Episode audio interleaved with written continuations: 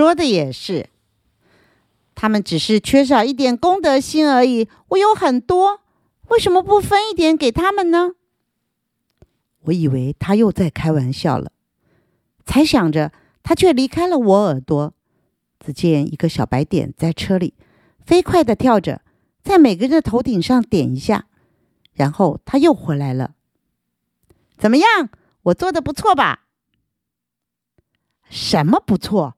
我才想问他，却发现车上的嘈杂声浪没有了。刚刚几个翘着腿的也放下了，每个人都面带微笑，互相点头示好。连司机先生的车速也变得缓和，他不抢黄灯，不猛加油门，当然也不需要紧急刹车了。到了人行道，他还停下来让行人先通过呢。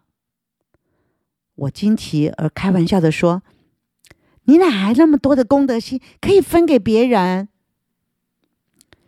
其实每个人都有公德心，只是他们将公德心关在脑袋里的角落房间里，而让自己自私、冲动、放任。我不过是将他们的功德放出来，赶走他们的自私而已。”他说的一本正经。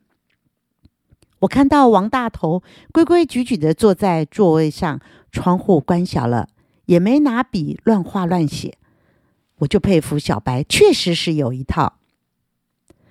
下了车，到了学校，遇到唐胖胖，他见面就说：“黄老师，你有没有准备啊？今天体育课十四班要和我们比赛棒球，准备什么呢？哪一次我们不输啊？”到时候再说吧，何必让下午的事搅乱了上午上课的情绪？上起课来，我更佩服这位太空朋友。他提醒我上课要专心，他鼓励我有问题要发问，他告诉我要将学习的重点和心得用笔记下来，他教导我读书的方法。自然课我们上到了。宇宙中最美丽的星球——地球。老师连带的提出另一个问题：在这浩瀚的宇宙之中，是否还有其他星球也有生命的存在？这个问题引起大家热烈的讨论，每个人纷纷发言。可是李博峰一站起来就说：“那个国际科技研究所的南宫博士和科学小飞侠，嗨呀，话还没说完，惹得全班哈哈大笑不已。”我也举手发表我的看法：宇宙太大了，像太阳系这样的星系不知道有多少，当然有生命跟和科学文明的星球一定也不少。只是因为距离太遥远了，根本到达不了，也发现不到。而这些星球中，有的比地球落后，但有的比地球进步多了，所以能够从事星际探险和旅行。他们到地球来进行科学研究和调查，以了解地球。因为科技的差距，我们发现不了。老师听完了，说：“嗯。”黄河之，你说的很好，这是有可能的哦。我们班上的女生陈佩金马上说：“老师，他们男生科幻卡通看多了，所以整天想着外星人、宇宙探险队，其实啊都是幻想。”我听了好生气，正要站起来和他辩论，小白却说：“别争了，这有什么好争的？”是啊，这有什么好争的？要争就在棒球比赛中争取胜利和荣耀吧。体育课，两班列队敬礼，然后正式就展开了。体育老师担任裁判，他戴上了防护面罩，好像是个外星人，手势坚定果决，却常常令我们班上失望。和往常一样，一开始就很惨。我们的队长兼王牌投手唐胖胖的快速球一点作用也没有，被他们打得满天飞。安打，安打，全垒打，一口气就被得了七分。真是惨不忍睹。我这一垒手在那儿发呆，因为根本没有球传过来。小白倒很有兴趣，一直问我棒球规则。我无精打采的告诉他，他却出了个主意：“你去换唐胖胖，你去当投手。”这怎么行？我比唐胖胖差多了。别怕，有我。小白一直催促着，我只好向唐胖胖打了个手势，然后向裁判请求暂停，主动要求唐胖胖让我担任投手。各野手都很惊讶，不过唐胖胖却答应了。我想，这时他大概只想找个地洞躲藏起来啊。站上了投手投手板，我心里真紧张。小白喊着：“加油，对准好球带投过去！”我球才出手，小白像箭一般追上去，然后对方的打击手狠狠的挥棒时，球却扭了一下，闪过棒子，安稳的落在捕手的手套里。我们班上同学兴奋的大喊大叫，十四班的打击手却直揉眼睛。裁判高举着右手，张大着嘴喊：“好球！”捕手把球传回来时，我发现已经不是球了，是小白。他在手套里张嘴对我一笑，然后又紧紧的闭上嘴。只有我知道，他不是棒球。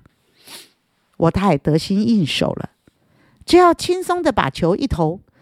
到了本本垒板的上方，球就像长了眼睛似的，会躲会闪。对方如何的挥棒也打不中，很快就被三振了。这是很神奇的事情。我们班上的啦啦队全站了起来，我每投一球，他们就欢呼一阵。唐胖胖更是兴奋的又叫又跳。十四班的打击手却懊恼的不停跺脚。裁判范老师防护面具也拿了下来，睁大眼睛直盯着球看。轮到我们进攻了，我可担心了。小白，你一定要让我们打出去。可是，那你岂不是要被打惨了？别操心了，你们轻点打就是了。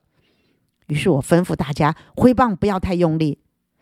那真是有趣的画面。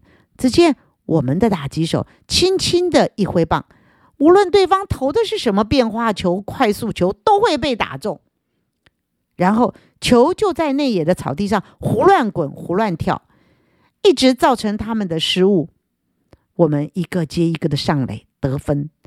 轮到我打击，我也是如此，轻轻的一挥棒，小白就自动转向，向着外野飞得又高又远，然后。落下来，乱滚一一阵。十四班的外野手捡起球，猛力快速传回内野，那球却又突然偏了，让人接不着。他们赶紧去捡，去，哎，去去去，不是去追。我就利用这段时间，一口气由本垒出发，绕了一圈，又跑回本垒。这正叫做场内全垒打。十四班一个个垂头丧气，我们班却是欣喜若狂。奇迹似的，我们赢了这场比赛。班上的同学和棒球队员一起奔向我，尤其是棒球队的，一边跑一边将帽子、手套抛向天空，然后涌向我，抬起我来。这时，我看见唐胖胖用力的将球往天空扔去，球高高飞上去。竟然没有落下来，唐胖胖张大着嘴愣在那里。小白，我喊了一声，没有回答，没有反应。他走了，他竟然连个招呼都不打就走了。我好懊恼，虽然打赢了球，我的心里却很不高兴。直到放学回家，我都提不起劲来。回到家，进了我的房间，才发现小白竟然在这儿。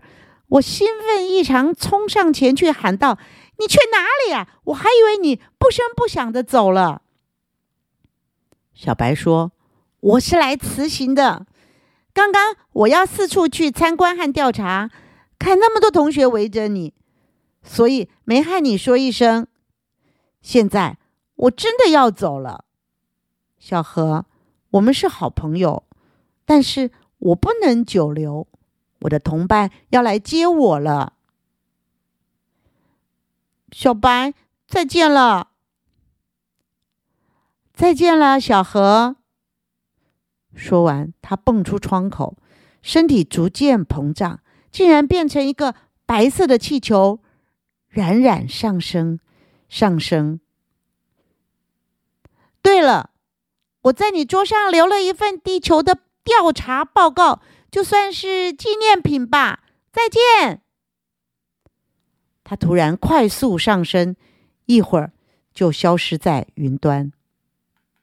我目送着他到完全看不见为止，才依依不舍地放下我挥泪的手，低头正好看见那份调查报告，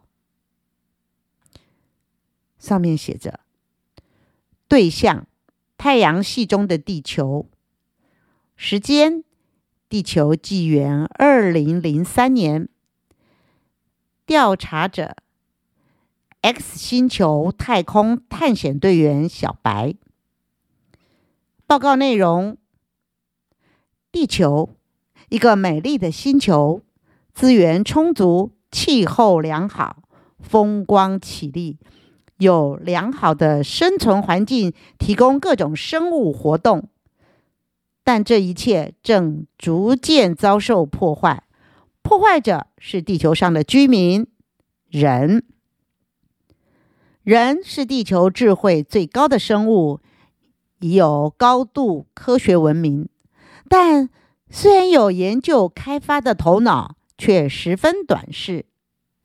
目前，地球的城市中空气严重污染，噪音泛滥，附近的河流已成化学河，几乎没有生物。如果人类不及时挽救，在不久的将来，城市中的居民可能必须戴氧气面罩才能生存。小朋友，这个故事到这里全部结束，你喜欢吗？我们下回再见喽。